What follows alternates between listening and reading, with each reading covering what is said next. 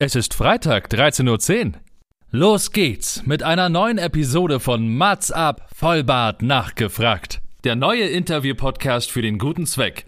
Von und mit Matze Theo. Vorhang auf für Mats ab!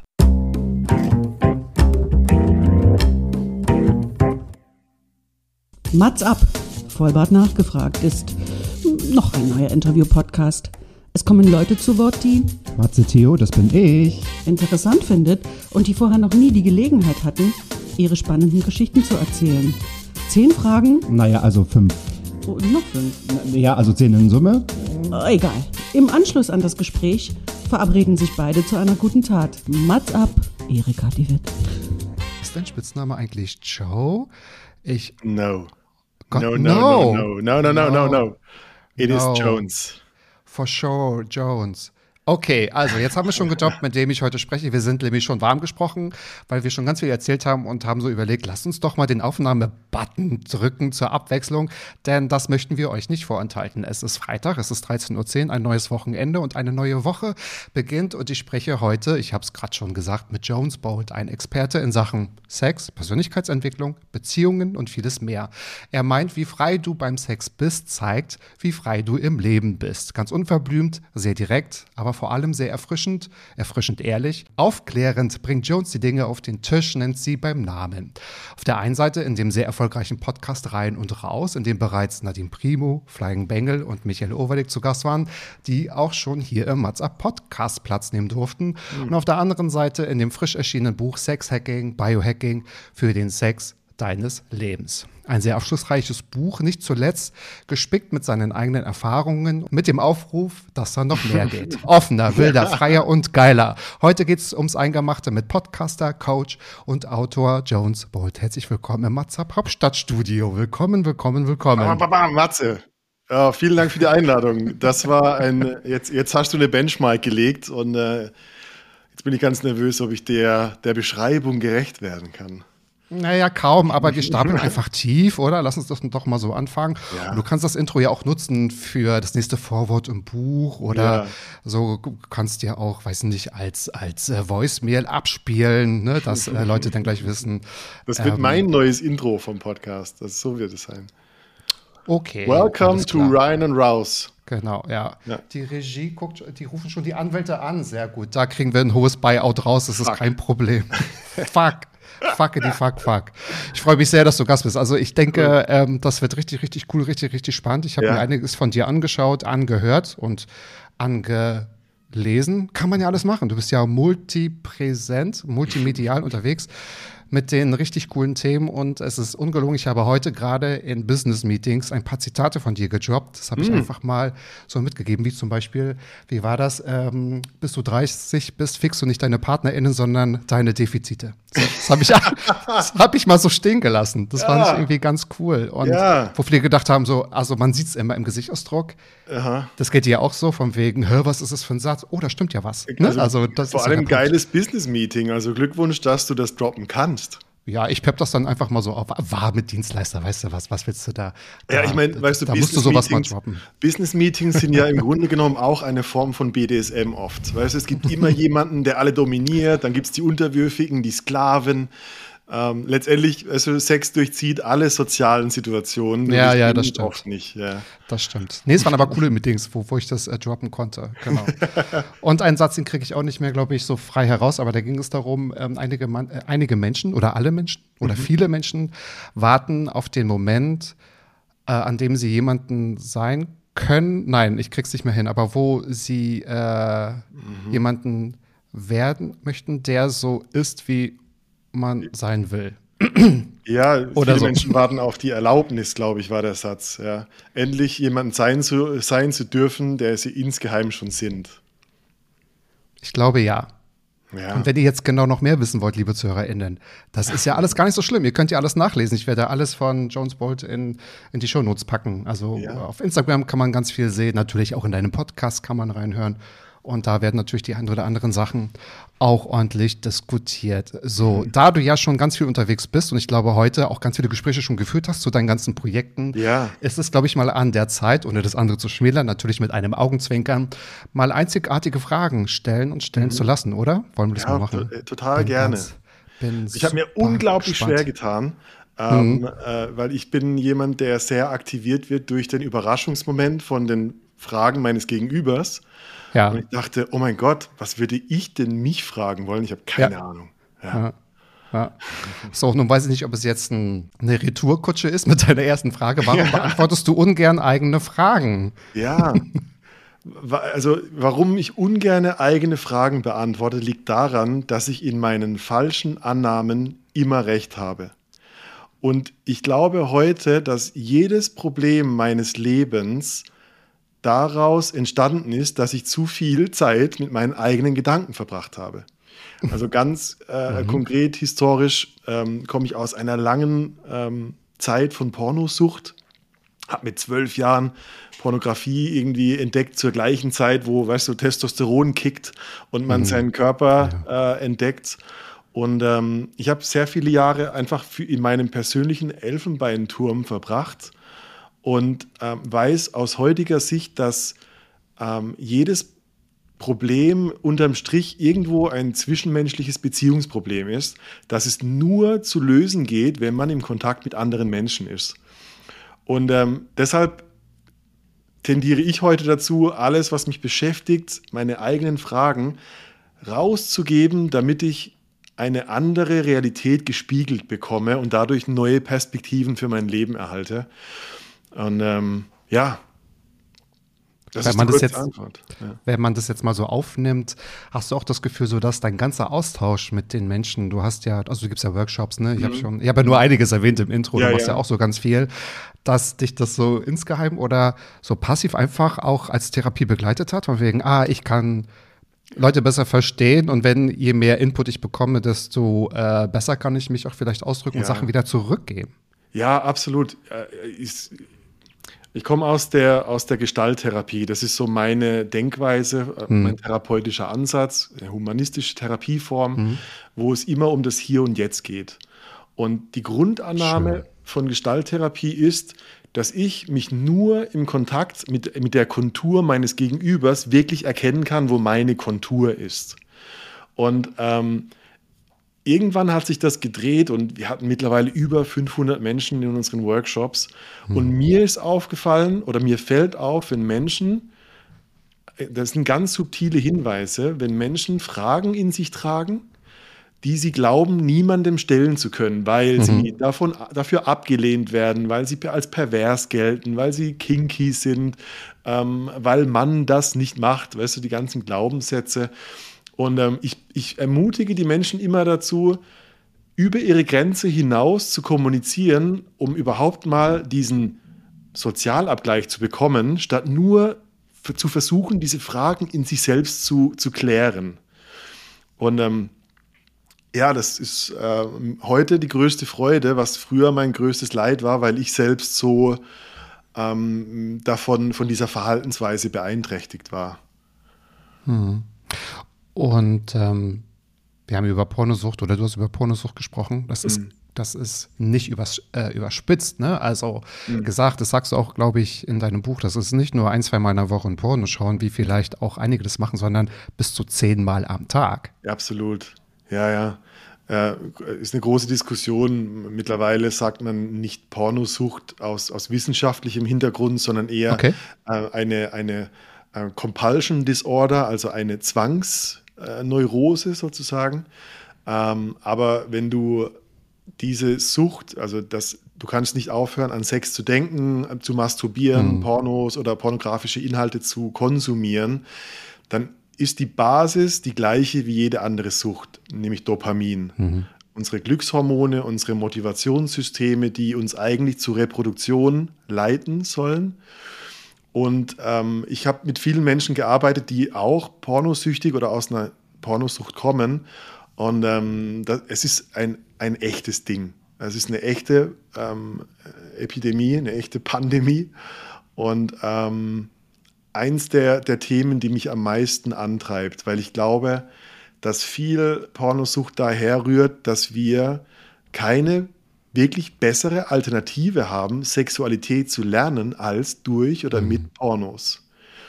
Ähm, und das ist ein echtes Problem und das ist so eins der meiner großen Missionen ist, ich will ähm, die Art und Weise, wie wir Sex und zwischenmenschliches Lernen revolutionieren. Ja. Ja, krass. Wir haben gerade schon gesagt, dass es für einige schwierig ist, wenn man vielleicht einen Kink hat und so, irgendwie darüber zu sprechen. Wann hast du nur das allererste Mal über deine Pornosucht gesprochen? Mit wem? Also, wann hast du mal gesagt, irgendwie dieses, ich, ich, ich sag das jetzt mal. Vielleicht Ganz jetzt keine professionellen Person, sondern vielleicht mhm. auch so in deinem Umfeld. Es ist gar nicht so lange her. Ich weiß, denn der Moment ist für mich ein, ein, ein ganz, so eine Epiphany. Ich weiß gar nicht das deutsche Wort dafür, aber so ein großer Heureka-Moment, so ein Ah. Und das war auf einem radikale Ehrlichkeit-Workshop in Griechenland. Mhm. Und auf diesen Workshops mit dem, mit dem Autor Brad Blanton, einer meiner großen Lehrer, ähm, gibt es am Ende den sogenannten Nackttag. Also alle Teilnehmenden ziehen sich voreinander aus und eine Person nach der anderen tritt vor die Gruppe und die Gruppe ist so im Halbkreis als Podium aufgebaut und redet eine Viertelstunde über ihre Sexualität, ähm, ihren Körper, was sie gut findet, wofür sie sich schämt, was ihre Fantasien und Kinks sind und was halt sonst noch so abgeht. Und ähm, dadurch, dass ich da fünf Jahre, äh, fünf Tage vorher Ehrlichkeit geübt habe, war das der Moment, wo ich dachte, okay, fuck it, ich werfe jetzt diese, das Ding raus hier. Und ich dachte immer, mhm. ich bin der Einzige, der so in, der, in dieser Scheiße steckt. Und plötzlich waren da so, die Hälfte der Teilnehmenden war so, ja, ich auch. Und das war so eine große Erleichterung für mich mhm. damals, mhm. weil ich endlich nicht mehr alleine war. Mit dieser Angst, wirklich im Kern kaputt zu sein. Weißt du, im Kern Gefangener meiner äh, Hormone meines Systems zu sein. Und ähm, das ist ein Element, was ich heute noch in Workshops anbiete, weil es mein Leben verändert hat. Wow. Ja. Das ist wirklich eine perfekte Überleitung zur zweiten Frage. Du hast gerade von einem Lehrer gesprochen. Welche ja. fünf Lehrer haben denn deine Welt verändert? Ja, und warum ich diese Frage mit reingenommen ja. habe, ja. ist auch, dass ich bin in meiner Wahrnehmung bin ich so der, der kombinierte, die kombinierte Anstrengung meiner Lehrer, die vor mir gehen irgendwie, weißt du? Okay. Man, ich ich glaube, Männer lernen von Männern, von Mentoren und du orientierst dich und manchmal erwische ich mich da bei einer Aussage und hier bei einer Körperhaltung und denke mir so, wow, äh, so wie du die fünf nächsten Freunde wirst, wirst du wahrscheinlich auch die fünf großen Lehrer, die dich so begleiten. Das ist definitiv Brad Blanton, der Autor von Radikale Ehrlichkeit, einer der absoluten äh, Rookies, ähm, äh, genialer Typ, äh, genialer Therapeut, äh, bei dem ich viel, vieles gelernt habe zum Thema Körperwahrnehmung, Aufmerksamkeit, mhm. ähm, ja, Angst und Scham über, über, überkommen. Mein zweiter und immer noch großer Mentor, Chris Mulzer, äh, ist ein Hypnose- und NLP-Lehrer in Berlin. Ähm, absolutes Genie, wenn es darum geht, ähm, neurolinguistisches Programmieren, also wie wir mit unserer Sprache die Welt kreieren, ja. zu, zu vermitteln. Ja. Ja. Gabo Mate, ähm, großer ähm, Traumatherapeut, Suchtforscher, ähm, Autor, ist sehr vielen Menschen bekannt, ähm, hat viel über Sucht und, und äh, Traumatherapie, The Myth of Normal geschrieben. Ähm, Milton H. Erickson, äh, einer der, der großen äh, Männer der Hypnotherapie, also ein Hypnoselehrer. Und Fritz Perls, der Erfinder der Gestalttherapie.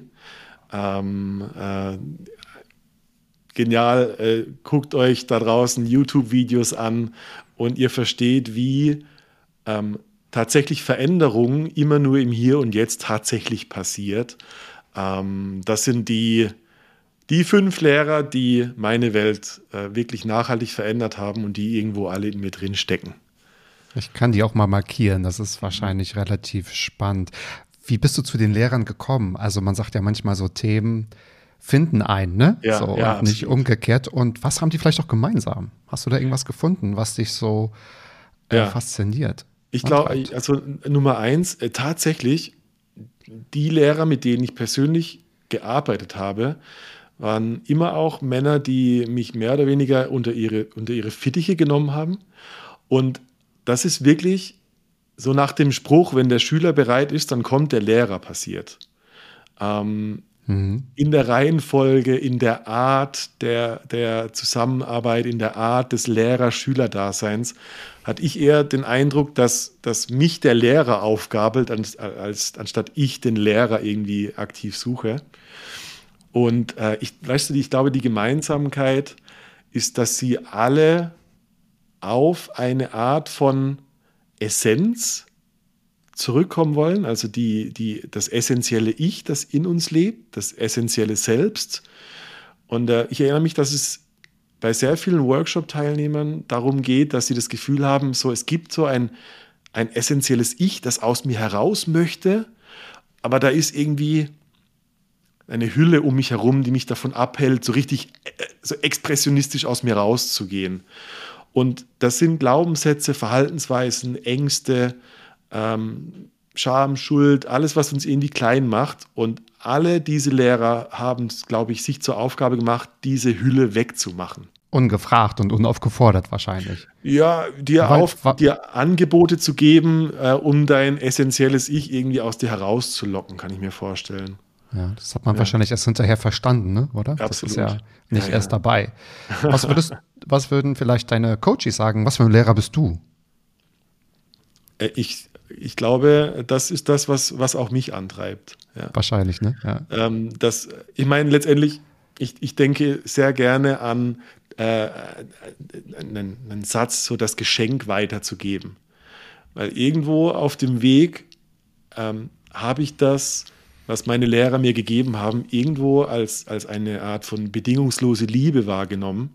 Da war so dieser gebende Aspekt, dass mir Gutes getun wird, ohne dass ich sehr viel ähm, jetzt irgendwie äh, riesige Mengen an Geld bezahlen muss. Also da war so diese dienende Art von, von, den, von den Lehrern. Und ähm, ich bin extrem glücklich, wenn ich von einem von einer Workshop-Teilnehmer, Teilnehmerin ein, zwei Jahre später eine E-Mail bekomme und die berichtet, wie sich ihr Leben verändert hat oder wo sie heute steht oder wie sie heute noch an einen Workshop denkt. Dann, dann merke ich so, wow, das kommt so zu mir zurück und ähm, ist ein sehr, sehr großes Glück irgendwo. Ein gro großes Glücks Glücksgefühl, was länger ist als nur der Moment. Ja. Spannend. Und du bist ja auch als Coach unterwegs. Da äh, gibt es ganz viele Termine. Einige sind auch schon ausverkauft. Worauf kann man sich freuen? Was kann man zum Beispiel erwarten, wenn man auf deine Homepage geht? Erzähl mal ein bisschen. Na, Im Grunde genommen haben wir ein, äh, ähm, eine, eine Art von Staffelei. Das heißt, wir haben Tagesworkshops wie eine Temple Night zum Beispiel. Ähm, Temple Nights sind tantrische Berührungs- und Begegnungsrituale. Ähm, das Thema ist Grenzen erkennen, Grenzen bewusst wahrnehmen, be Grenzen bewusst einreißen auch. Ähm, der Fucking Free Workshop ist so der erste und unser beliebtester Workshop. Ähm, ein, eine, eine Grundausbildung in Kommunikation, Kink, BDSM ähm, und äh, also, äh, zwischenmenschlicher Begegnung. Das ist ein Wochenendworkshop von Freitag bis Sonntags mit fünf ähm, Workshops in einem Workshop. Dann gibt es den äh, Sex Hacking, den Level 2 Workshop. Da geht es eher um Bodywork, also wie können wir unseren Körper mehr öffnen für Orgasmus, für multiple Orgasmen, auch beim Mann. Ähm, welche Berührungsrituale, welche Massagen, welche Bodywork-Elemente gibt es. Und es gibt ähm, ein Retreat, also ein einwöchiges ähm, Event, wo wir dieses Jahr in Barcelona sind, wo es ähm, sehr viel tiefer geht. Also da geht es sehr viel mehr um, wer bin ich als Sexualwesen, Mensch. Und äh, ich mache seit acht Jahren mittlerweile ähm, Männergruppen, Männer-Selbsthilfegruppen. Und da gibt es jedes Jahr eine Reise und die führt mit Jeeps, mit Beduinen durch die Wüste Sahara. Das sind meine Angebote. Darf man Männergruppe noch sagen? Also ich glaube, das ist ja schwierig. Nee, Spaß. Aber ähm, ja, ich habe auch in einige Sachen reingelesen, relativ mhm. spannend. Und ich glaube, das ist ja nicht sehr alltäglich und äh, sehr speziell. Deswegen ist es ganz interessant, darüber auch ähm, mehr zu erfahren. Ich kann mich daran erinnern, ich habe ein Interview mit dir gesehen, da war der, weil du, du hast gerade so nebenbei erwähnt, und wenn man sich das nochmal zurückholt ins Gedächtnis, multiple Orgasmen für Männer. Ja kennt ja fast keiner. Und ich glaube, ja. der Interviewpartner hat auch gesagt, hä, das geht doch gar nicht.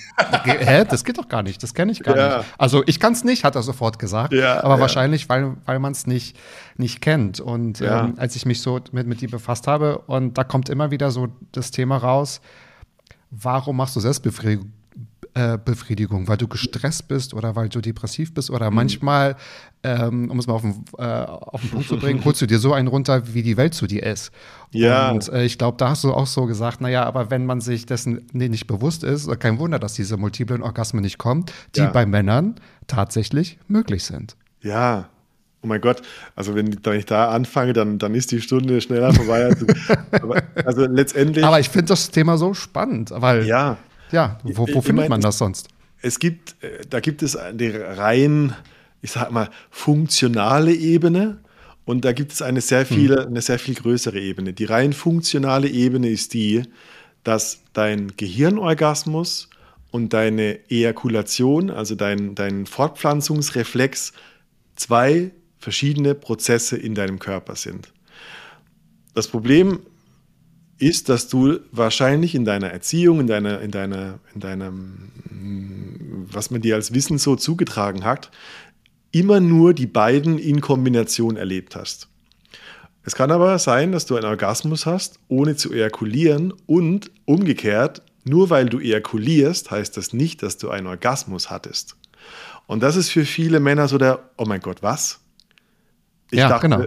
ja. wenn da weißes Zeug rauskommt, dann ist das doch ein Orgasmus. Aber es ist nur ein Reproduktion, also ein Fortpflanzungsreflex, also mhm. der Samen läuft mhm. dir raus. Mhm. Und du kannst die äh, beiden Dinge getrennt behandeln bzw. trainieren. Jetzt kommen wir zur höheren Ebene. Das Problem dabei ist, dass der Ejakulationsreflex einfach sehr viel schneller und dieser, dieser, dieser kurze, spitze Orgasmus vom Abspritzen ähm, sich ja gut anfühlt. Aber halt nur für fünf bis zehn Sekunden und danach hast du ne, ja, die Repulsion Phase, du bist vorbei, dein äh, Dopamin-Level sinkt, dein Prolaktin, also das, was die Ruhe und die Schläfrigkeit auslöst, steigt in deinem Körper. Und es braucht eine Weile, bis du wieder ready bist, ready to fuck sozusagen, wenn ich das mal so sagen darf. Die Einsicht dahinter ist, dass dieser Orgasmus auf einem Nerv funktioniert. Und das ist der sogenannte Nervus pudendus, also der Nerv, der an der Eichelspitze oder an der Klitoris, am Klitoriskopf endet und äh, zur Wirbelsäule zurückführt. Das heißt letztendlich, der Ejakulations- oder dieser spitze Orgasmus ist eine Überreizung von einem Nerv. Du hast aber noch sehr viele andere Nerven, die eine andere Art von Orgasmus ermöglichen. Und um das zu erreichen, musst du eine Zeit lang ähm, vom, von diesem, von diesem äh, Eichel, von diesem spitzen Penis-Eichel-Orgasmus wegbleiben, damit dein Gehirn durch seine Neuroplastizität andere Wege für deine Befriedigung findet, also andere Nerven wieder mehr sensibilisiert, damit du mehr spürst und dadurch zum Orgasmus kommen kannst. Und ähm, das ist erstmal eine Übung. Also ganz konkret, du hast mindestens 30 Tage lang Sex mit deinem Partner, mit deiner Partnerin, ohne zu ejakulieren. Und dann bist du ziemlich gut bereit für den Ganzkörperorgasmus, der ähm, so ungefähr eine halbe Stunde bis Stunde für Männer anhält. Krass. Und du hast, glaube ich, gesagt, du hast selbst ungefähr ein Jahr dafür gebraucht, ne? Oder trainiert. Ja, ja, ja ich meine, natürlich. Also, diesen, klar, das ist ja. 30 Tage ohne zu kommen, ähm, da rutschst du immer wieder aus, aus Versehen. so, oh, ich muss leider noch mal probieren, genau. Oh, von vorne. Ja, das kann man bitte machen, wenn man es nicht unbedingt als äh, Safer Sex betitelt. Ne? Von wegen, nein, ich trainiere ja gerade, mach dir keine Sorgen. ich empfehle den Leuten wirklich, sehe es wie, es ist eine Phase wie Fasten. Also du, du isst dein Leben lang und dein Magen verdaut jeden Tag deines Lebens und eine Woche mal nichts essen ist nicht das Schlimmste, was dir passieren kann. Und wenn du dein Leben lang Sex machst und jedes Mal ejakulierst, dann ist vielleicht ein Monat nicht ejakulieren gar nicht so schlimm im Verhältnis, weil das, was du über, über deine, deine inneren Zustände, auch so Bewusstseinszustände lernen kannst, äh, ist extrem wertvoll und die meisten Menschen erfahren das nie, weil sie so süchtig nach diesem spitzen, spastischen, also zuckenden Orgasmus sind.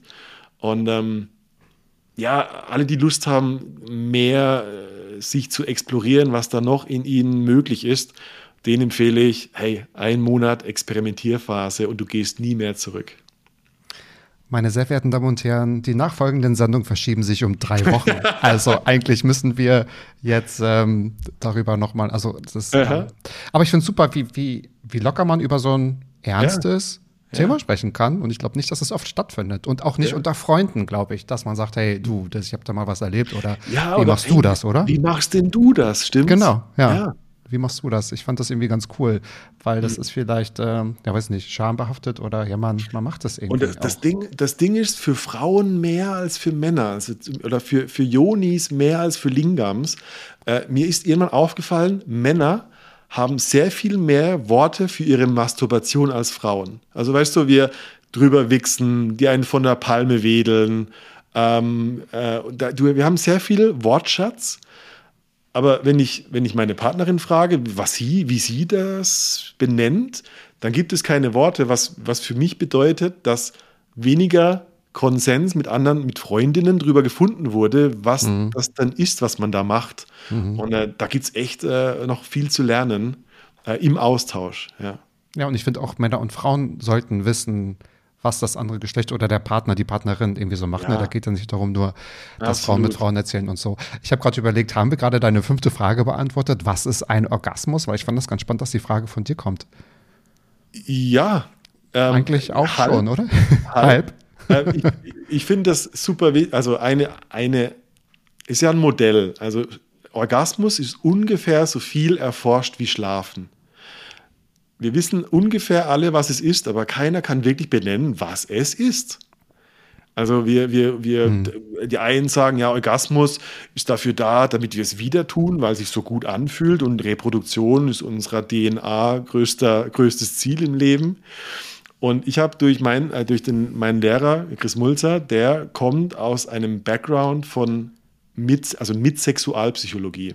Mhm. Und er hat gelernt von seinem Lehrer, der hieß Laszlo Nemeth. Das war ein ungarischer Sexualtherapeut.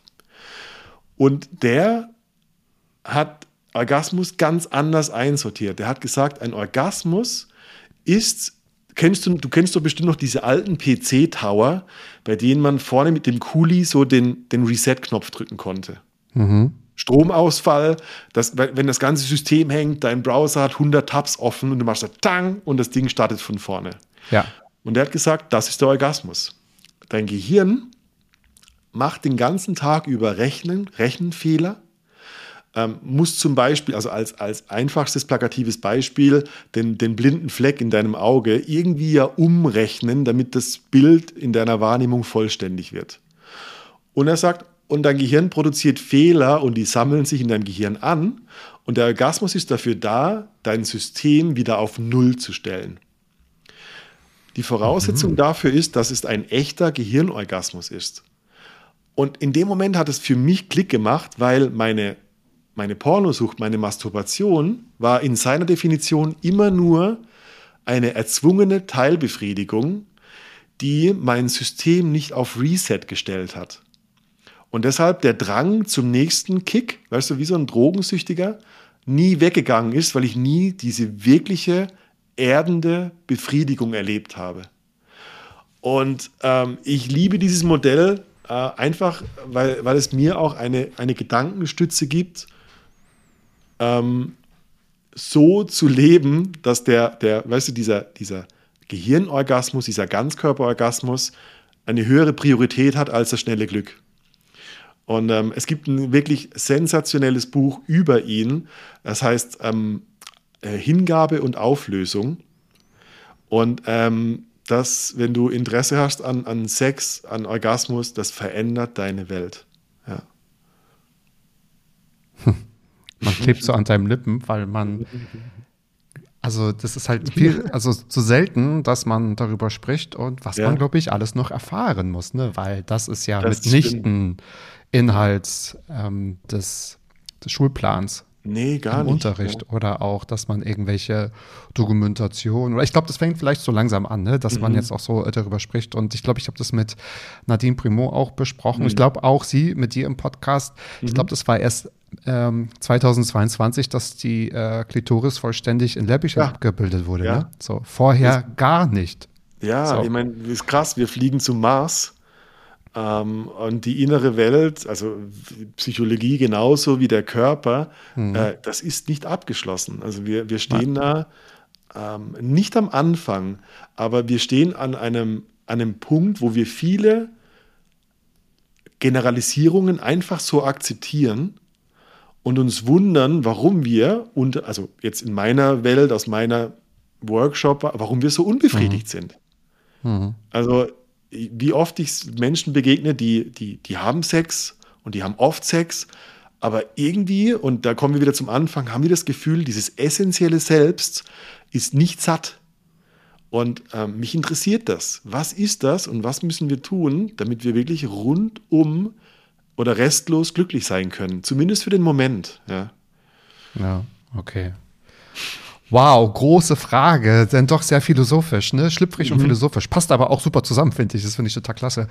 Welches Buch hat dich denn eigentlich ohnmächtig gemacht? Jetzt sind wir gespannt auf deine Antwort. Das, passt. das war nicht das Orgasmusbuch. Ja. Ich fand das eine total witzige Frage. Genau. Äh, du warst nicht Ich- ohnmächtig, du bist einfach eingeschlafen. Das ist es, mein lieber Jones. Nee, es Nein, erzähl mal. Äh, ich, mich hat tatsächlich mal ein, äh, muss dazu sagen, ein Hörbuch ohnmächtig gemacht. Und äh, das war von Sam Harris. Der hat ein Buch, das heißt Free Will. Also es geht um den freien Willen. Und ich erinnere mich noch an den Tag, äh, wo ich das gehört habe. Es ist ein kurzes Buch. Ich glaube, das Hörbuch ist so ein, zwei Stunden.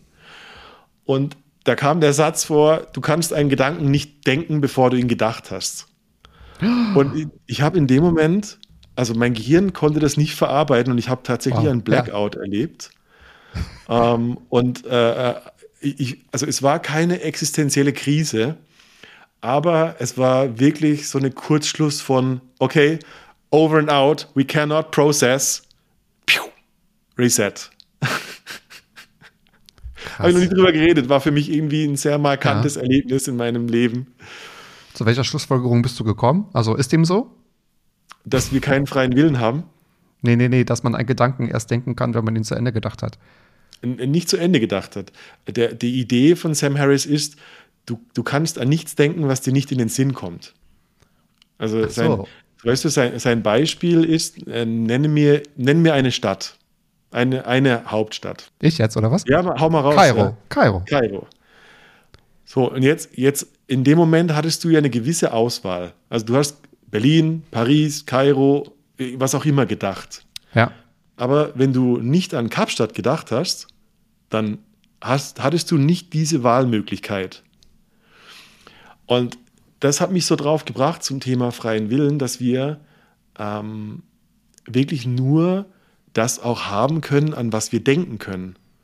Und deshalb auch, weißt du, Therapie und Coaches und, und Podcasts brauchen, damit wir mit diesen Impulsen neue Perspektiven einnehmen können, um überhaupt die Wahl haben zu können, eine Alternative zu wählen. Und ähm, das, fand- das finde ich einfach unglaublich spannend und das ist seitdem auch mit mir geblieben. Ist vielleicht auch super übertragbar auf den menschlichen Körper, oder? Wenn man etwas nicht weiß und wenn man, also wenn es sich zur Auswahl steht, Ja. wie soll man sich damit befassen? Wie soll man auch die Fragen stellen? Ich finde auch, glaube ich, was äh, immer oder oft verschwiegen wird oder verkompliziert wird, ist auch die Frage beim Partner oder mit der Partnerin, wie magst du es eigentlich? Was ist dir wichtig? Also ich glaube, die sexuellen Bedürfnisse zu kommunizieren, Total ich glaube, das fällt auch vielen schwer, weil glaube ich auch noch nicht mal, also ähm, dass jeder für sich ganz glasklar beantworten kann. Ja, das, ja, genau. Also das sind die zwei Schwierigkeiten. Ähm, du musst es ja auch kommunizieren können. Und äh, Ja. vermutlich ist es dann, ähm, weil, weil ich meine nicht genau kenne und auf dich schließe, schweige ich lieber und hoffe, dass der Zufall uns zusammenführt. Ähm, ja, ja, ist wichtig. Ja. Und ich meine, letztendlich, dafür sind Workshops auch, glaube ich, da, weil ähm, wir, ich glaube wirklich, wir wissen nur, was wir irgendwann, äh, was irgendwann ein, ein Gefühl, ein, ein Eindruck auf der Haut war. Und egal, ob das Gänsehaut oder eine Berührung war, ähm, so, das verankert unser Körper und das ist so richtiges viszerales Wissen. Und alles andere ist Theorie. Ich kann 100 Bücher über Tantra lesen, aber wie soll ich jetzt Tantra machen, stimmt's? Und ähm, ich glaube, so verkörpertes Lernen ist extrem wichtig, um überhaupt so für mich herauszufinden, was, was sind denn, also Nummer eins, haben meine Fantasien Bestand, wenn ich sie erlebe? Also weiß ich, woher weiß ich, dass meine Fantasie in meinem Leben gehört? Ja, ich muss es erlebt haben irgendwo. Mhm. Und, ähm, und das, das Zweite ist so, habe ich die Skills, diese Bedürfnisse dann zum Ausdruck zu bringen? Also kann ich zu Konsens finden? Ja. Und ähm, das müssen wir üben, das müssen wir lernen. Das sollte äh, Grundschulinhalt sein. Zumindest der, die Kommunikationsskills. Genau, es ist ja übertragbar, ne? Aus einer Fantasie ja. wächst vielleicht die Neugierde und daraus sollte dann vielleicht so die Selbsterfahrung machen, aber mit Konsens. Ich glaube, das ist nochmal ein ganz wichtiger Punkt. Ja, aber ja. hier nochmal liebe Grüße an Nadine Primo, die auch das tolle Buch Konsens hey, geschrieben hat. Hey. Da können wir gerne nochmal drauf äh, verweisen. So spannend. Ich habe nachher nochmal eine Frage zu, zu den mhm. Inhalten aus deinen Workshops, von daher will ich gar nicht so viel vorwegnehmen. Was heißt es eigentlich für dich als Synästhetiker? Synästhetiker zu sein. Ich habe gerade nicht ein Synästhetiker zu sein. Für die, ja, oder du willst es wahrscheinlich jetzt auch erklären, ne, oder? Feel free. Was ist deine Definition? Ich glaube, ich vermute, dass man ähm, so abgefahrene Sachen mhm. mit den Sinn machen kann und die miteinander verzweigen kann und verbinden mhm. kann ich glaube, das haben ganz viele Komponisten. Ich glaube, Jay-Z hat das sogar, dass er Töne, ja. äh, Farben zuordnet, also sehen mhm. kann. Genau so. das, ja. Und, und so weiter und so fort, ja. Ja, ja, ich bin, also ich bin Synästhetiker ähm, und äh, ich wusste das lange Zeit gar nicht, weil ist ja für die jeweilige Person dann normal. Mhm. Ähm, und für, für mich ist es ganz normal, dass wenn ich ein Gericht esse, zum Beispiel, äh, automatisch die passende Musik oder ein Film oder eine Farbe oder ein Klang äh, in meinem Kopf gleichzeitig stattfindet. Und ähm, so könnte ich sagen, ja toll, Jones, dass du das kannst. Ja. Ich glaube, das kann, kann jeder auch lernen. Und warum ich das so wichtig finde, ist, jede unserer Begegnungen oder Interaktionen, auch im Zwischenmenschlichen, hat eine Ästhetik. Und die ist viel komplexer als die eigentliche Handlung. Also wir zwei sprechen und wir sehen uns gerade, aber du hast auch ein Gefühl und eine Wahrnehmung und wenn du deine Sinneskanäle geschärft hast, dann hat die Konversation sogar eine Farbe. Ähm, stell dir vor, du isst ein modernes Gericht und da ist Yuzu, Zitrone drin und irgendwie siehst du dann, hörst du klare Klänge und siehst Menschen in äh, knallgelben Regenmänteln tanzen. So, das ist die Ästhetik des Gerichts. Das Gericht ist nur mhm. das Gericht, aber mhm. das Erlebnis ist viel größer. Und ähm, wenn du deine, deine, wenn du das ein bisschen geübt hast, dann kannst du plötzlich zwischenmenschliche Interaktionen sehr viel besser lesen. Ähm, wenn Menschen dir nicht gut tun, dann bleibt das nicht nur ein, ein vages Gefühl, sondern du kannst es sehen wie eine Aura, die eine Person umgibt. Ähm, ja. Ich, ich stelle mir vor, dass Menschen, die zugunsten anderer Sex haben, zum Beispiel aus Pflichtbewusstsein, ähm, diese, die Ästhetik oder die Energie dieser Situation lesen könnten und sich sehr besser schützen könnten, zum Beispiel. Ja. Ähm, und das ist eigentlich eine Art von Vorbereitung, auch äh, um andere Bewusstseinszustände zu betreten. Das heißt auch Sex als eine Art von ja, weg von Penis und Vulva oder reinstecken, als diesen kosmischen Tanz wahrzunehmen. Und ähm, äh, empfehle ich, äh, also wir üben das sehr in unseren Workshops und äh, ich empfehle es auch sehr ähm, zu üben. Ist eine mentale Übung tatsächlich. Ja, ja es macht einen ja wahrscheinlich auch viel ähm, erreichbarer oder viel sensibler für Berührung, für Reize, oder? Man ja, wird doch ja. sinnlicher dadurch, könnte ich mir vorstellen. Das genau. zahlt ja dann wieder auf den, auf den Gehirnorgasmus ein, oder? Total, so, ja, ja, absolut. Ja. Also auch das übrigens äh, als Ergänzung, coole Überleitung zum Gehirnorgasmus. Die Voraussetzung für den Orgasmus war laut Laszlo Nemeth die sogenannte Erlebniskonserve. Er hat also äh, gedacht, ein, ein, ein, Orgasmus baut sich auf wie ein Akku durch, durch Erlebnisbrocken. Mhm. Und ähm, wenn die ähm, Inhalte von Berührung, Schweiß, Stöhnen, Sport haben, dann sind es große Konserven, die uns näher zum Orgasmus drängen. Und äh, ja, du hast einfach eine komplexere Wahrnehmung und dadurch mehr Spaß im Leben wahrscheinlich. Ja. Man muss es wahrscheinlich erstmal alles getrennt wahrnehmen. Ne? Einmal ein Geruch, einmal mhm. ein Gefühl, einmal ein. Du, du kannst dich fragen, äh, was ich gerade esse, ohne, also ja, Spaghetti mit Tomatensauce sieht wahrscheinlich rot in deiner Vorstellung aus. Aber ähm, wenn du ein, äh, an einen Kaffee riechst zum Beispiel, welches Bild passt dazu? Oder eine Grundübung, wie du das antrainieren kannst, ist, stell dir vor, es gibt zwei Formen, eine fluffig runde, also so eine, so eine Wolke mhm. und ein Blitz. Und wenn ich jetzt zwei Worte sage, kannst du die ohne Probleme zuordnen. Nämlich zu welcher Form gehört Baba und zu welcher gehört Kiki. Ziemlich logisch, stimmt's? Schon. Kiki ja. spitz, Baba ja, rund. Die Wolke, ja. genau. Und so kannst du es trainieren. Ähm, gibt auch schöne Übungen aus der Psychosynthese, gibt es auch sehr viele Bücher dazu, wo okay. Innere Bildwelten, innere Prozesse trainiert werden können. Ich wusste nicht, dass das trainierbar ist. Ich dachte mir, das haben nur ja, sehr wenige Leute. Mhm. Vielleicht haben es auch Leute und können das irgendwie noch gar nicht so betiteln oder mal so zu Wort bringen, weil das ja für einige immer ja. ganz normal ist. Komischerweise habe ich darüber mit einer sehr guten Freundin auch gesprochen. Aha. Ähm, also ich habe immer ein Bauchgefühl, immer, ja. immer. Ja, das, cool. Das kann ich aber nicht, nicht sehen oder nicht, äh, ne, oder ja. ich äh, höre nichts, aber egal was, ich habe immer gut, schlecht, gut, schlecht, gut, schlecht, verliebt, äh, traurig, Perfekt. immer so. Ja. Oder dass ich einiges immer in, in Melodien denke. Aber was ich so ganz spannend fand, und es war für mich völlig normal und habe es beim Aussprechen gemerkt, irgendwie natürlich ist es für andere nicht äh, mhm. normal, ich kann die Monate nicht ganz normal als Wort oder so sehen. Ich habe immer ein, ich habe immer einen ovalen Kreis im Kopf. Und oh, ich habe wow. so überlegt, ich weiß auch gar nicht, ob wir das in, in der Grundschule haben. Ich habe mal mit irgendjemandem darüber gesprochen und es war so absurd, die haben sich alle krank gelacht. Bei, bei ja. mir ist äh, Januar quasi äh, Nordwesten. Da fängt der Januar an. Und wenn ich oh, immer wow. im Oktober bin, dann weiß ich, ich bin im mhm. äh, Südwesten. So, das geht dann so, so runter. Dann sehe ich das wie so ein ovaler Kreis eingeteilt in zwölf Monate und das kriege ich eben nicht raus. Ja, und jetzt, wenn du könntest jetzt zur Übung machen, stell dir ein Xylophon vor.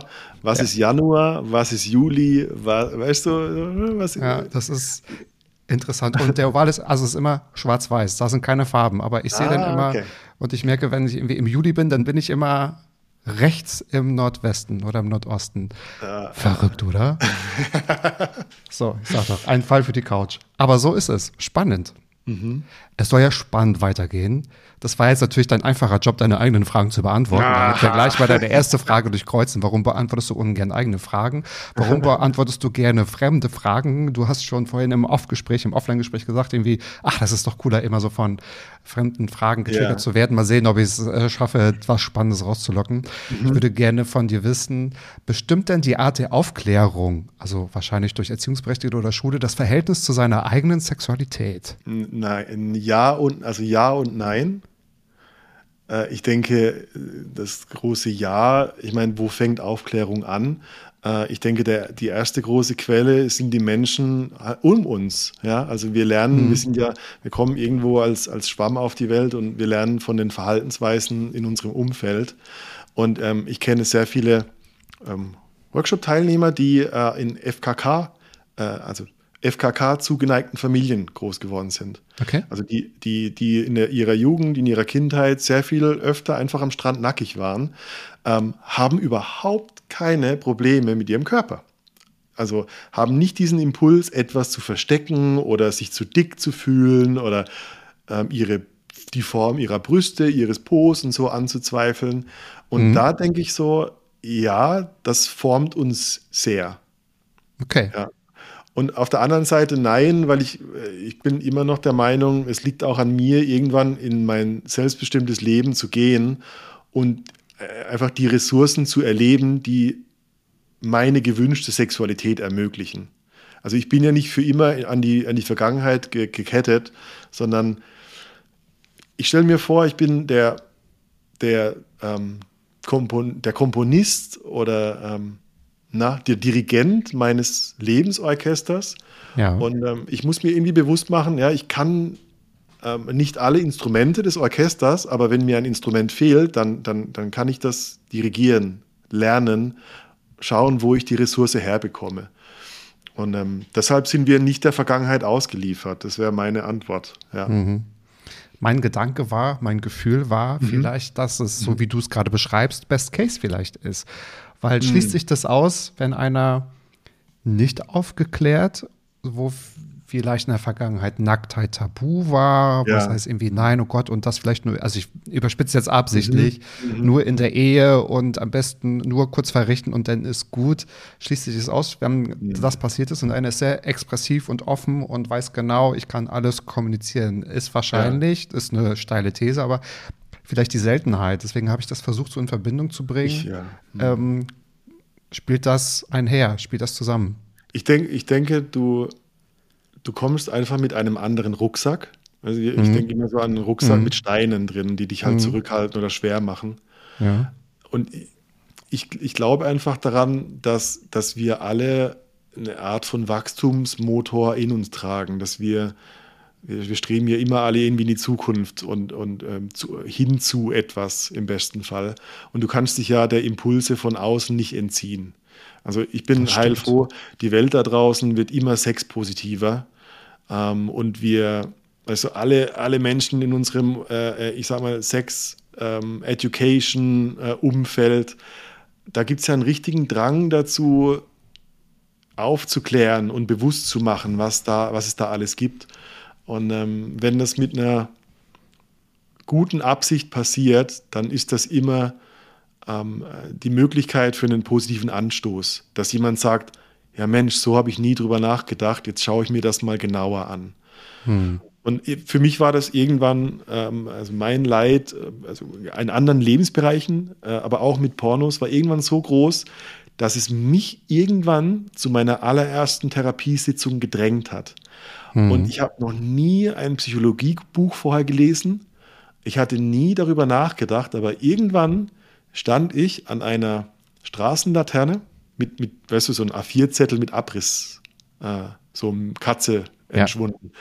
Und das war ein Gestalttherapeut. Und aus dem Impuls, ich hatte, ich war Student, ich hatte kein Geld, aber ich habe ab diesem Moment wöchentlich mir diese 70 Euro Therapiestunde gekauft. Und ich weiß aus heutiger Sicht nicht mehr warum. Ich weiß nur, dass ich es getan habe und sich dadurch alles verändert hat. Mhm. Und mhm. woher das kommt, puh, who knows, ja. Who knows, ja. ja. Aber daher die Frage, ob vielleicht so der Ursprung des ganzen äh, Unglücks, hätte ich beinahe gesagt, vielleicht so diese Aufklärung ist das. Also, was, mm, was steckt mm. denn in Aufklärung oder dahinter. Das ist ja Elternhaus, ja. soziales ja, ja. Umfeld und Einstellung zum Thema Sexualität. Auch wenn, ganz wenn oft, wenn etwas im Fernsehen kommt, wie wird darüber berichtet? Wird weggeschalten, wird drüber gelästert, wird gesagt, irgendwie, äh, was ist das denn? Also, das ist ja, manchmal, das äh, prägt einen ja, wenn man, ich sage jetzt mal, im Schnitt 18 Jahre zu Hause ist. Ich, über, ich bin immer noch am Überlegen, ähm, also meine Präferenz äh, äh oder, äh, wäre immer ähm, proaktiv etwas zu tun für Menschen, damit sie, weißt du, lieber, lieber prä, präventiv etwas tun, statt zu reparieren. Das heißt, mhm. wie komme ich in, wie komme ich in die siebte Klasse? weißt du, wie komme ich in die Grundschule, vierte Klasse? Und was müsste ich äh, tun und, oder was müsste mir erlaubt sein, muss man ja so rum sagen, ja, dass, äh, dass die, die Deutung oder die, die Bedeutung von Sex, von Intimität in eine bessere Richtung gelangt. Ähm, dass die Leute eben nicht in den Leistungsdruck von Sex, von höher, schneller, weiter abdriften, sondern einfach verstehen,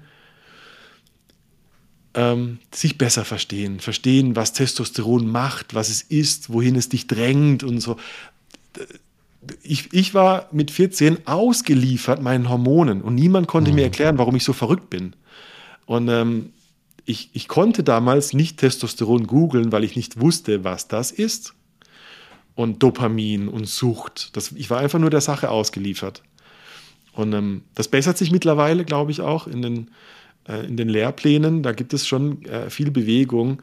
Ähm, und die Frage ist halt, wie restriktiv, wie schambehaftet ist wiederum diese Lehre. Ja, wieder auf Nadine zurückkommen. Ja, die Klitoris ist noch nicht in allen Schulbüchern, definitiv. Ja. Mhm.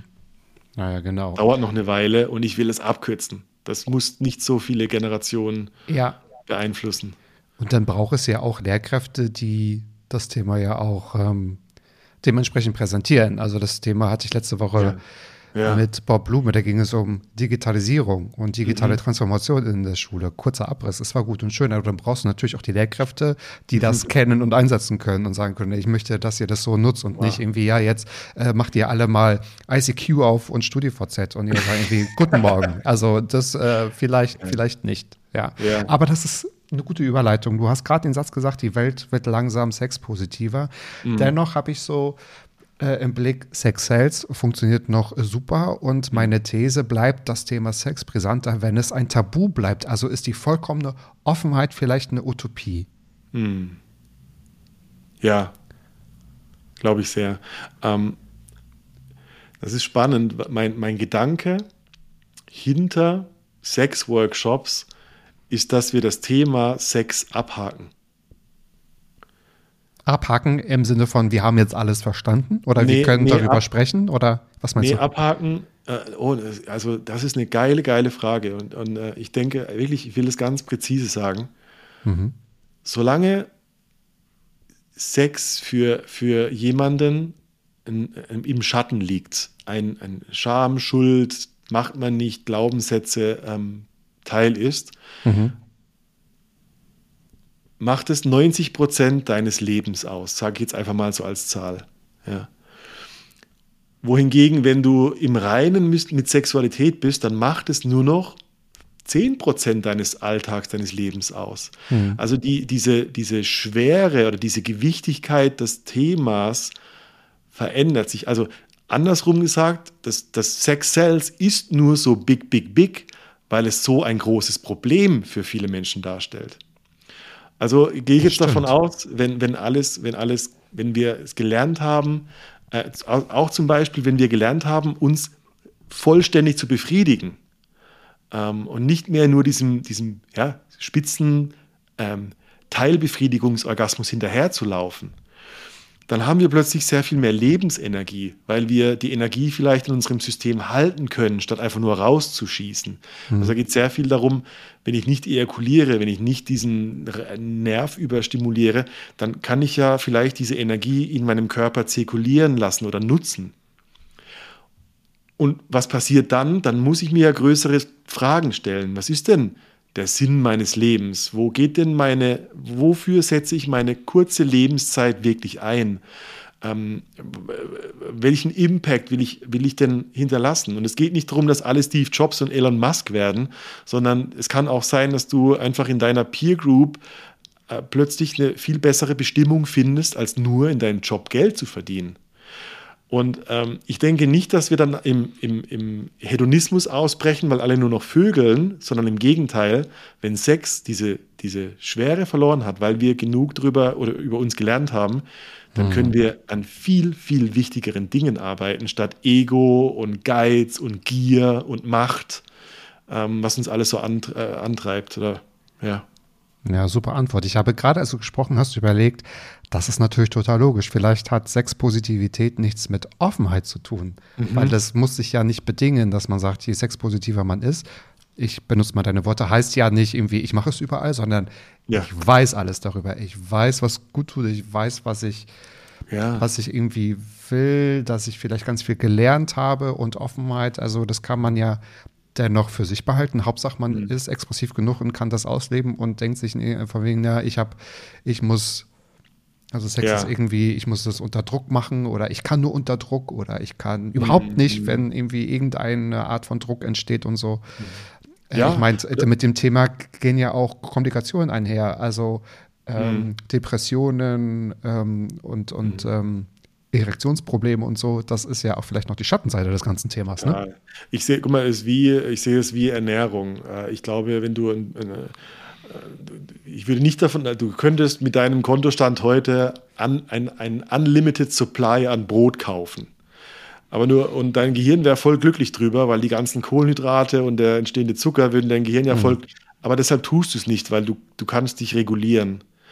Ähm, und das Gleiche ist mit dem, vielleicht mit dem Sexkonto. Ich weiß alles und ich kann es jetzt gut platzieren, mhm. ähm, damit, ich, damit ich nicht ähm, exzessiv plötzlich mich zum Ausdruck bringe, sondern ja. es gut für mich mache. Also, dass ich auch weiß, wann genug ist, zum Beispiel. Ja. Ist ein guter Vergleich. Ich glaube, du hast mhm. es auch mal gesagt, ist die Software und die Hardware, es muss funktionieren. Also das Körperliche und die Software ist quasi, ja, dein Gehirn, der Brain, das, der Mindfuck. Ja. In beide Richtungen Mindfuck. Ja. In beide Richtungen, genau. Jetzt nicht nur so, wie man es kennt, sondern also, genau, ganz sexpositiv in diesem Sinne. Was sagt denn eine Partnerinnenwahl über deine Sexualität aus? Kann man da einen Zusammenhang schließen? Meine Partnerin war. Also ich bin selbst nicht zu einer Antwort gekommen, wo ich sage, naja, ich kann mich aber daran erinnern, sondern das habe ich einfach. also, ich glaube, das hängt natürlich mit meiner Historie zusammen. Für mich, alle meine Partnerinnen hatten irgendwo, waren irgendwo für mich Tore in eine, in eine bessere Sexualität. Ich habe also meine Partnerinnen ähm, waren immer sehr, wirklich, also die, die ich so, ich gehe die letzten drei, vier durch und waren immer sexuell sehr offene Menschen, die im Reinen mit ihrer weiblichen Sexualität waren. Und ähm, das hat mir erlaubt, also ich, ich habe für mich immer festgestellt, ich bin entspannt, wenn mein Gegenüber entspannt ist. Mhm. Äh, vielleicht okay. auch hat das was mit dem Synästhetiker zu tun, dass ich verspannt war, wenn die Situation schon schräg war. Vielleicht. Und ähm, in meinem Kopf war früher der Glaube, dass man, dass, also Nummer eins, Frauen mögen keinen Sex man muss Frauen überreden oder irgendwie ins Bett kriegen. Das sind ja auch so die Worte, die wir, die wir so benutzen. Mhm. Ja. Und ich dachte immer, ähm, ich bin, ich muss irgendwie lügen und manipulieren und sie zum Sex zwingen. Und das, das haben meine, die Partnerinnen, die ich hatte, echt geheilt, weil die so okay mit ihrem Sex waren. Ich habe gemerkt, oh Gott, Frauen mögen sehr viel mehr Sex als Männer. Das sind richtige Sexmonster. Und ähm, das hat mir erlaubt, so meine Glaubenssätze zu verändern. Ich glaube, das ist die Gemeinsamkeit. Ja. ja was steckt dann hinter dieser Frage? Also, dass man je, je mehr man bei sich ist, äh, vielleicht, man sucht ja dann noch indirekt so die PartnerInnen aus. Erlaubnis, ne? ja. ja. So. Auch Erlaubnis. Also,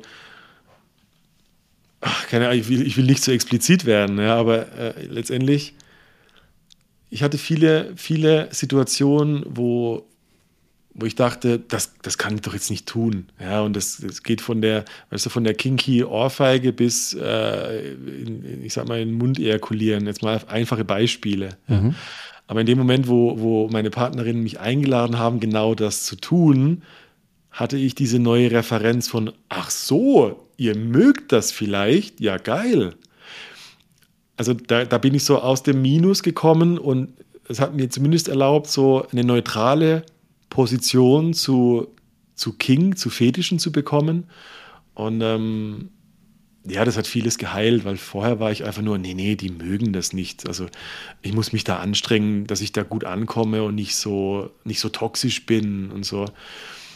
Und ähm, das haben die gemeinsam, ja. Frauen, Frauen sind für viele Männer echte Heiler. Interessant, wie unterschiedlich die Themen gerade sind. Also das mit oder nee, wie gleich mhm. die Themen sind. Das, was du gerade mhm. gesagt hast, natürlich nur, also das waren ja deine Erfahrungen, das hast du ja gerade ja. nochmal gesagt. Und es gibt ja auch ja. ganz viele Negativbeispiele, wo das irgendwie mhm. gar nicht funktioniert und wo das so manifestiert ist, so wie du gerade ja. gesagt hast, so von wegen, oh, nee, ich will jetzt, die muss jetzt oder auch umgekehrt. Wenn, äh, es gibt ja auch ganz viele Fälle, wo die Frau sagt, mein Mann will gar nicht mehr oder mein Partner will mhm. gar nicht mehr oder so. Mhm. Und ähm, das Thema Konsens, das irgendwie über beide Seiten steht und Nadine Primo ganz viele Schattenseiten davon berichtet hat, wo ja, das manchmal ja, gar nicht stattfindet, also gar nicht diese Augenhöhe. Und du sagst, weil die so frei waren, so bei sich waren, mir fehlt jetzt noch ein Wort, also das, dass sie einfach so einfach ähm, bei erlaubend. sich waren, erlaubend waren, hat das so wunderbar funktioniert, ne? Und äh, holt einen da nochmal raus. Das Thema Grenzen ist unglaublich groß. Ja, das stimmt, das stimmt. Und unglaublich befreiend, wenn man damit arbeitet. ja. Roger, wir machen heute vier Stunden Überstunden, ja? Damit ihr das, so.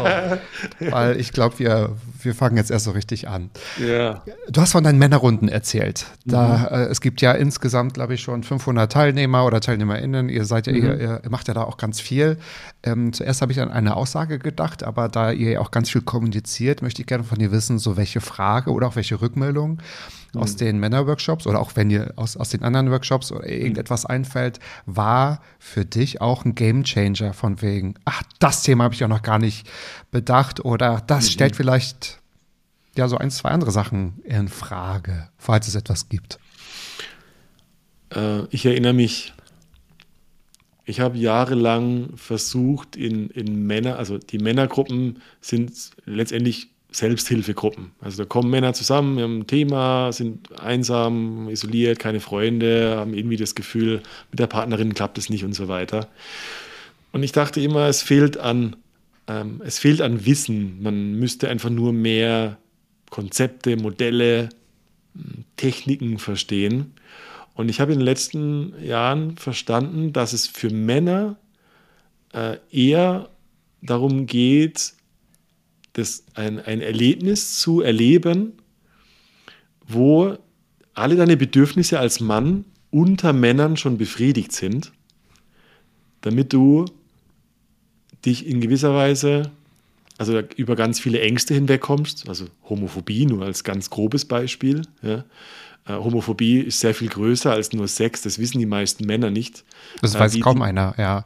Wie, wie sich Homophobie im, ja. in deinem Leben ähm, bemerkbar macht. Ja, in Gerade in der Kommunikation. Absolut. Sorry, ich will dich da nicht und, und ja, hau raus. Ich komme ja. nämlich gerade aus einem, also deswegen, also ich hätte auch beinahe gefragt, sind das nur heterosexuelle Männer in den Workshops? Also bewusst nee, oder alles, ne? Also gemischt. Alles. Und äh, ich hatte nämlich heute auch das Thema in dem Business Meeting, da ging mhm. es darum, was es schon bedeutet, wenn einer unwissentlich sagt, ich habe auf so ein schwules Männer-Yoga keinen Bock.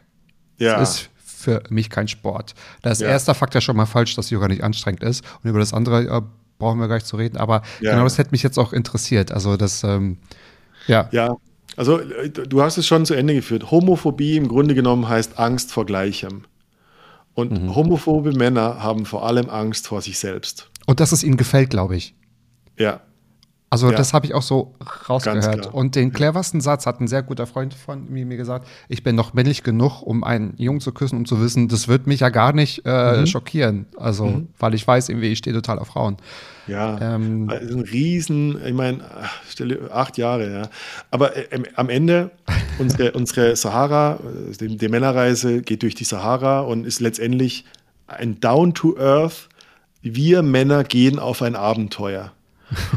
Und wir sind die schwulste Gruppe überhaupt und kommen als die männlichsten Männer zurück. Wie kann oh, das sein? Das, oh, das, okay. Ja.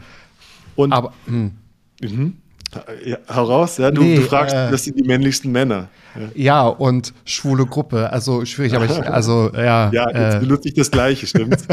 aber was ich eigentlich, was ich sagen will damit, du hast vollkommen recht, die liebevollste Gruppe, die äh, mit der meisten so eine Art von brüderliche Zuneigung, die nur das Beste für den anderen will, die umarmen kann, die äh, einem Freund einen Kuss auf die Stirn geben kann, ohne Hintergedanke, dass da irgendetwas Schwules dabei war, im Sinne von sexueller Anziehung. Ja, und äh, letztendlich mein Resümee daraus, Männlichkeit ist in erster Linie ein Erlebnis und kein Ergebnis. Und ähm, ich glaube, Männer machen gemeinsam Dinge und fühlen danach, wohingegen Frauen oft erst fühlen und dann machen. Das ist so mein Eindruck. Oh, das ist also, interessant. Das Männer müssen, sind, ja. Männlichkeit ist wie so, eine, wie so ein Akt in Aktion. Du tust etwas und denkst, oh wow, das war so, jetzt fühle ich mich gut. Aha. Ja. Ja. Oh, ich glaube, da muss man noch lange drüber nachdenken.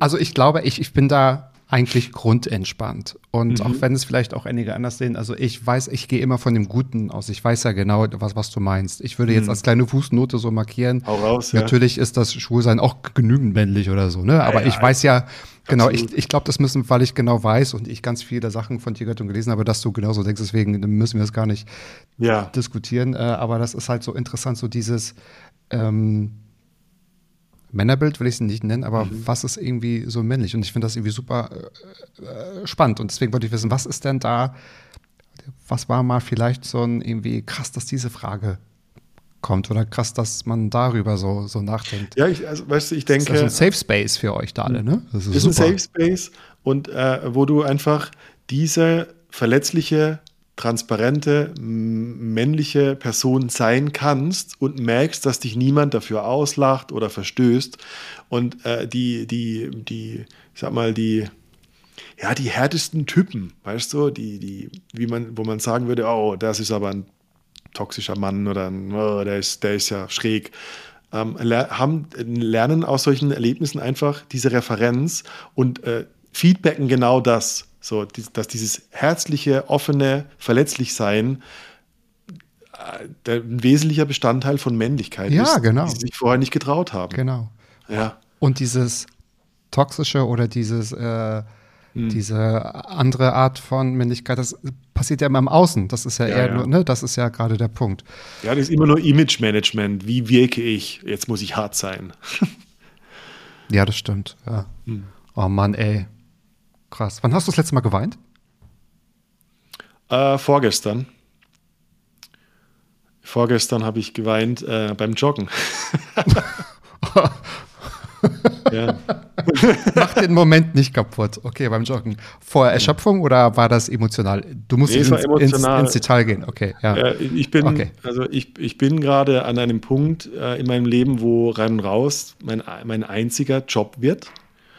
Und ich bin vorgestern, ähm, ich, ich, lebe in München und ich bin, ich habe morgens so meine Joggingrunde um die Festwiese, also um die Theresienwiese. Mhm, Kenn ich, ja. Und ich bin am, am Ende auf die Bavaria-Statue zugelaufen und mein Kopf hat gesagt, ich komme nach Hause, ich komme nach Hause.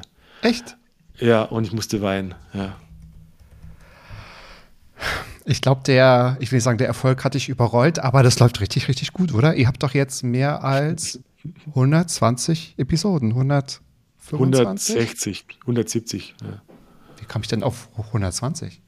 Ja, die, also es gibt eine Zahl von Folgen und es gibt aber ganz viele andere Folgen, die heißen zum Beispiel Bettgeflüster oder Sexhacking. Und die Ach so, nicht, das heißt, mit den Gästen ist wahrscheinlich die. Ah, die ne? Interviews ne? sind die ah. Folgenzahl ah. und die anderen sind äh, anders benannt einfach. Ja. Jetzt hast du mir meinen Moderationsleitfaden hier kaputt gemacht. Ich wollte gerade sagen, ich, nein, nicht schlimm, weil ich habe jetzt, äh, du bist 100, Folge 151 und äh, mhm. äh, von daher sind wir ja so, so ähnlich im Ranking und deswegen ja. kann ich sehr gut nachvollziehen, wie viel fucking Arbeit das ist, was ja, man nicht ja, ohne Leidenschaft machen kann, ohne Schweiß, ohne Tränen, ohne mhm. Termine hin und her zu verschieben, du weil man I'm not feeling the vibe und so. Das ist wirklich so, so wichtig und deswegen kann ja. ich das sehr gut nachvollziehen. Ja. Meine letzte Frage, wir sind gerade schon am Ende. Ich weiß, wir haben tierisch überzogen, aber das ist so wie ein Zuck, ein Gespräch und gefühlt haben wir gerade mal an der Oberfläche gekratzt. Ja. Ist aber immer eine Frage, die uns nochmal, haha, Wortspiel, runterholt, uns mhm. zurückbringt. Was in deinem Leben, lieber Jones, ist schon so gut, von dem du möchtest, dass noch ganz viel mehr davon passiert? Nichts. Doch, nee, nee. Nein, nee. Manche, ja, die. Ich will, also Ego, also Ego-basiert, ich glaube, die unsere ähm, Wochenworkshops, also Retreat, genauso wie die Männerreise, ähm, sind für mich ähm, so, so mächtig, ähm, weil alle Teilnehmenden allen so ein großes Geschenk durch ihr Dasein machen, ähm, dass es wirklich ein Leben nachhaltig berühren und verändern kann. Und wenn ich mir eins aussuchen könnte, dann würde ich das diese Wochen jeden Monat einmal erleben, ähm, weil ich das so viel ähm, ich sehe da einfach so viel Menschlichkeit, die wir, wenn wir die Tagesschau sehen, einfach nicht sehen. Da ist Krieg, da ist Leid, da ist und mm. das ist nicht das, was wir sind. Und in diesen, in diesen Momenten, wo wir uns an die Basis, weißt du, wo wir einfach an, die, an unsere Wurzeln erinnern und an, an, uns von Seele zu Seele treffen, ähm, da, da passiert wirklich Hoffnung. Da glauben wir, ah, so sind Menschen. Und ähm, ich stelle mir einfach vor, dass, dass 20 Menschen besser zurück in die Welt gehen und dadurch die nächsten 20 und die nächsten 20 und die nächsten 20 anstoßen können. Und ich glaube, rein, rein rechnerisch, ich habe mal gelesen, wenn du auf Facebook oder so 700 Kontakte hast, dann hast du potenziell die Möglichkeit, die ganze Welt einmal zu erreichen. Die sieben stoßen die nächsten 700 und die mhm. nächsten 700 an. Es ist, ich glaube, ich will daran glauben, dass wirkliche Veränderung möglich ist in unserer Lebenszeit. Und ähm, ich werde es einfach so lange tun, äh, wie ich kann und schauen, was am Ende dabei rauskommt. Was für ein Ziel. Lasst uns das doch mal regelmäßig überprüfen. Wir, wir, ja. wir, wir treffen uns jetzt einfach jährlich oder ja. ähm, wir begleiten das einfach mal auch äh, mit, mit äh, im Fernsehen. Wir machen daraus eine Show. Wir ja, machen da eine Show ganz draus, viel. Ja. Genau. Aber super spannend, weil die Frage impliziert ja auch eigentlich immer, ähm, was ist denn jetzt gerade gut und nicht nur, was wünsche ich mir ganz toll, weil das hat man mhm. eh noch im im, im, im Kopf und das ist auch meist auch gar nicht so einfach so zu, zu kommunizieren. Aber mhm. das ähm, stelle ich immer, also wirklich allen Gästen diese Frage und stelle sie mhm. auch immer sehr, sehr gerne. Und das, das ist eine schöne Frage. Ja. Das bringt auch ein bisschen Hoffnung. Du hast auch gerade davon gesprochen, dass irgendwie die Welt, dass es doch noch gute Menschen gibt oder mhm. Menschen besser werden, weil das äh, fehlt ja. so, ein, so ein Lichtblick gerade. Also wirklich sprichwörtlich Lichtblick. Ein bisschen Sonne kann kommen und auch mhm. dieses Gefühl, von wegen es passiert auch ganz viel Gutes, wird gerade medial bloß nicht so äh, ausgespielt.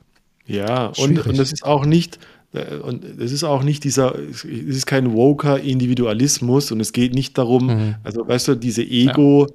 dieses Ego-Ziel zu verfolgen von ich muss besser und reicher und ja. schöner werden, sondern diese, die Qualität, von der ich spreche, ist so dieses zurück zu, zu so einer Herzlichkeit, ähm, und den, den Kern entdecken, den wir alle in uns tragen. Ich glaube, das ist ein, ein Ziel, was sich lohnt zu verfolgen. So muss es sein. Welche Folge, welche Folge, welche Ziele verfolgt ihr, liebe ZuhörerInnen? Sagt es uns hm. doch mal, wie fandet ihr, guck mal, ich bin leer gesprochen, wie fandet ihr diese Folge? Aber was für eine grandiose Folge, oder? Auch, dass so ein Thema auch mal hier Platz hat, finde ich irgendwie super. Von daher vielen Dank, dass du das mit uns geteilt hast und dass wir auch mal so explizit werden durften. Und ich finde, wir wurden explizit, oh, explizit ohne schlüpfrig zu sein oder so, oder mhm. das ins Lächerliche zu ziehen. Und das, finde ich, gibt es auch nicht immer so gut dosiert. Mensch, liebe ZuhörerInnen, ihr könnt alles erfahren von, von Jones in den Shownotes. Äh, geht doch mal vorbei, schaut in seinem Podcast rein, also hört rein. Mhm. Und ähm, genau, ihr könnt ja. auch gerade sein Buch ähm, lesen Sexhacking, Biohacking über den Sex deines Lebens. Ich packe alles in die Shownotes und seid auch wieder nächste Woche mit dabei, denn es geht auch weiter. Folge 152. Wenn es heißt Mats Abfolbert nachgefragt, jeden Freitag 13.10 Uhr überall, wo es Jones Lieblingspodcast gibt. Überall. Lieber Jones, hab ein ganz tolles Wochenende. Matze, du auch. Vielen Dank für die Einladung. Bis bald. Bis in einem Jahr. Sehr gerne. Check. Mats Klappe, Ecke die erste. Hallim, hallim. Jo. Mann, du bist gefeuert.